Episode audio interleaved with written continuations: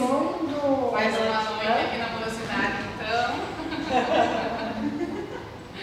Hoje é um pouquinho diferente, né? Com o Verenico de Julho, né? Nunca tinha visto, mas. Ano 2020 está sendo bem atípico, Antes né? era maio, né? É, antes era maio, tá? Ainda que teve, né? Eu só espero que eu não vim gafanhotos agora. Tá vindo? Tá vindo? É. Ah, então hoje a palestra né, que eu preparei para vocês é, traz a história, né, o mito da caverna. Então, Vamos fazer um comparativo com a proposta da amorosidade. Ah, o mito da caverna então retrata o diálogo de Sócrates com Glauco e Adimato, que são irmãos de Platão uh, extrai do capítulo 7 do livro A República de Platão. Na verdade, o livro em si, ele traz a história mais voltada para o contexto de sociedade, né, da constituição da sociedade, da organização uh, política, inclusive, né, mas nós podemos fazer uma analogia que me pareceu bem pertinente com a proposta da amorosidade, da filosofia da amorosidade. Então, de acordo com a história formulada por Platão, existia um grupo de pessoas que viviam numa grande caverna, com seus braços, pernas e pescoço presos por correntes, forçando-os a fixar-se unicamente para a parede que ficava ao fundo da, ah, da caverna. Né? Atrás dessas pessoas existia uma fogueira e outros indivíduos que transportavam ao redor da luz do fogo imagens de objetos e seres que tinham as suas sombras projetadas na parede da caverna, onde os prisioneiros ficavam observando. Como estavam presos, os prisioneiros podiam enxergar apenas as sombras das imagens, julgando serem aquelas projeções a realidade deles. Então, o que, que ocorria? Como, uh, na analogia, essa caverna ela pode ser considerada o mundo que a gente vive hoje, esse órgão, né? Uh, onde existem inúmeros, uh, como é que eu posso dizer, inúmeras ideologias, inúmeras colocações que são feitas pela sociedade e cabe a cada um a proposta de seguir esse padrão do sistema humano de vida ou não. Forma uma opinião, forma uma opinião pessoal, adere ou não. Exatamente. Num primeiro momento, Cada grupo faz as nuances e volta para o acontecido. sim, de acordo com o que enxerga, se aceita De que aquilo que é colocado se aceita a proposta ou não. Né? Certa vez, uma das pessoas presas nessa caverna conseguiu se libertar das correntes e saiu para o mundo exterior. A princípio, a luz do sol e as diversidades de cores e formas assustou esse prisioneiro, fazendo-o querer voltar para a caverna. Isso muitas vezes acontece conosco, quando a gente vai em busca de algo diferente, existe uma certa resistência. Né? A gente tem aquele instinto mesmo de recuar, de analisar muito antes. Né? A gente lida muito com essa questão do medo, do receio. Né? Então, vai, até, vai até que ponto o nível de desprendimento para poder enfrentar essas situações. Né no entanto, com o tempo, ele acabou por se admirar com as inúmeras novidades e descobertas que fez. Assim, quis voltar para a caverna e compartilhar com os outros prisioneiros todas as informações e experiências que existiam no mundo exterior.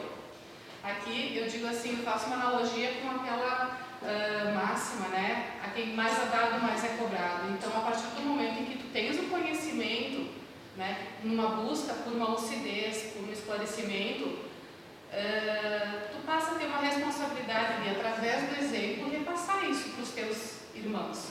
Né? Não adianta tu ter o conhecimento, segurar ele guardado e, e não usufruir e nem transmitir isso para os demais. Passar para os Isso. As pessoas que estavam na caverna, porém, não acreditaram naquilo que o ex-prisioneiro contava e chamaram-no de louco, para evitar que suas uh, ideias atraíssem outras pessoas para o perigo da insanidade, entre aspas, né? Mataram o fugitivo. E essa aqui então é a imagem da caverna, né? Para se ter uma ideia aqui acorrentados, então, vendo aquelas imagens enormes projetadas na parede, né? Uh, onde criava a realidade deles nesse momento ali. Muitos presos ali nessa ilusão, nesse apego por esse sentimento do medo, uh, do receio do que poderia acontecer, né? Uh, no centro nós temos então, digamos assim, influenciam as doutrinas, as filosofias, né, que repassam exatamente a proposta que elas pretendem, boas ou más, isso vai depender da qualificação de cada um, né? Uh, e do outro lado, então, os prisioneiros que se libertam, que chegam até a luz e descobrem que, além da caverna, pode-se encontrar felicidade, pode-se encontrar uh, muito mais do que simplesmente aquele medo, aquele pavor que se passava lá dentro.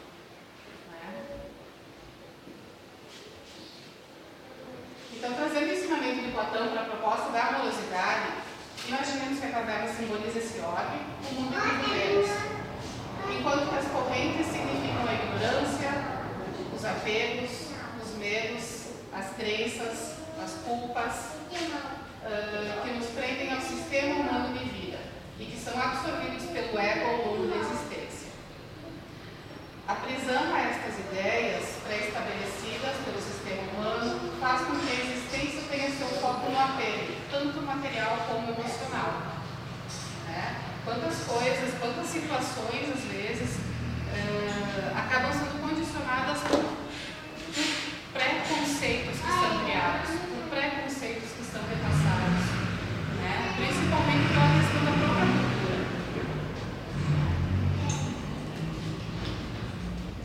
Aqueles que buscam se libertar dessas correntes que os mantêm presos, para vivenciar o mundo além da caverna, são muitas vezes tidos por revolucionários, questionadores, anarquistas, loucos, assim como foi o Cristo, na época em que aqui esteve, né, que trouxe uma ideia totalmente diferente, totalmente revolucionária para o período em que ele viveu aqui.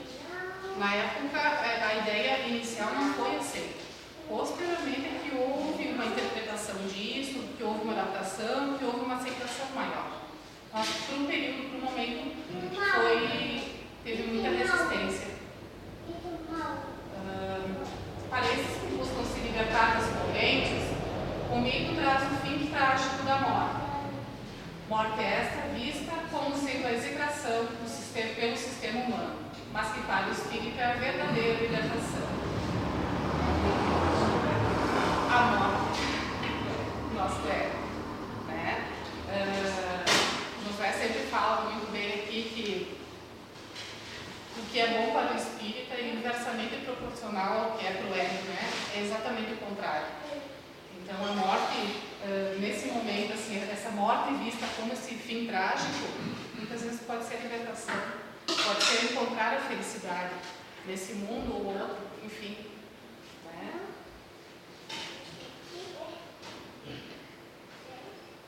A busca pela lucidez liberta, desata os nós dos apegos e traz liberdade plena na busca da felicidade verdadeira.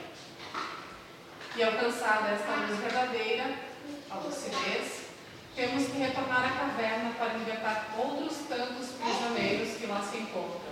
A quem, é mais, a quem mais é dado, mais será cobrado, mesmo que sejamos incompreendidos e até mortos. A caverna simboliza o mundo, pois nos apresenta imagens criadas pelo sistema humano de vida, sendo que somente é possível conhecer a realidade quando nos libertamos dos apegos materiais, morais e emocionais, por ele impostos, e nos empoderamos de nós mesmos em busca de lucidez. Só assim sairemos da caverna. Era isso então, e na verdade o que, que ocorre? Ontem foi publicado no nosso perfil no YouTube a Carta 30, do Espírito Sem Nome, que coordena esse trabalho, inclusive, que de uma forma um pouquinho mais sutil, inclusive, mais acessível, talvez, traz exatamente essa proposta. A proposta do desapego, a proposta do empoderamento, né? Uh, de ser dono de si, de ter a perspectiva, de ter a persistência em busca da felicidade. e ultrapassar essas barreiras do, uh, dos preconceitos e dos pré-julgamentos também, né? na busca justamente pela lucidez, pelo esclarecimento. E lá que eles estão vendo só viu sombras e fogo. Né? Sim. Viam monstros, na verdade, É. né? Eles, a Totalmente. As deles. Não, eram, sombras projetadas. Ó, nesse primeiro, aqui é onde estão os prisioneiros. Ó.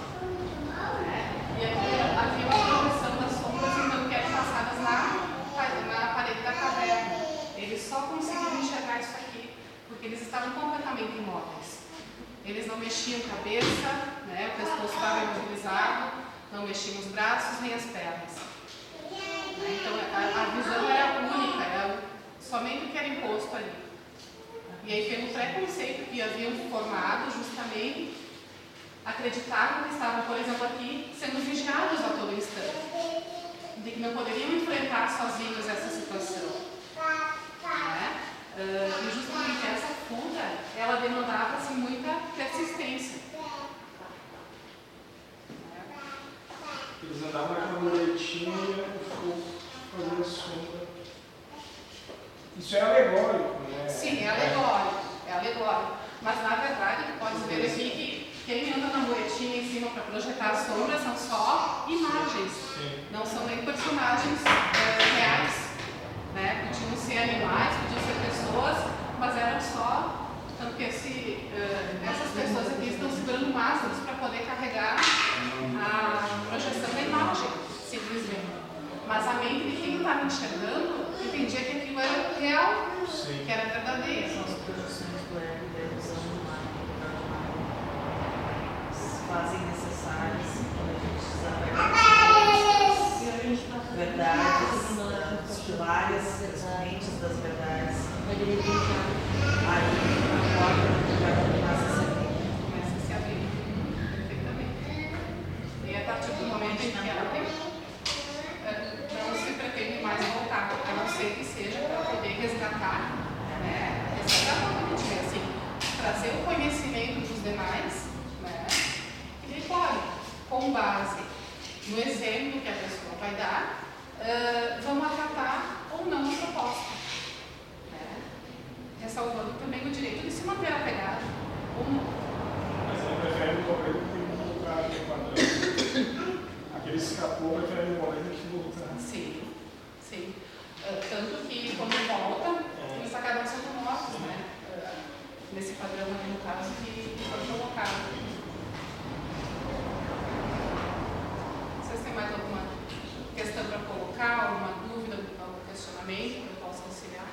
que nós possamos auxiliar. é, por hoje falar tudo, não tem nada Não sabia. Parabéns, tá, Paulo. É isso, pessoal. Então tá bom.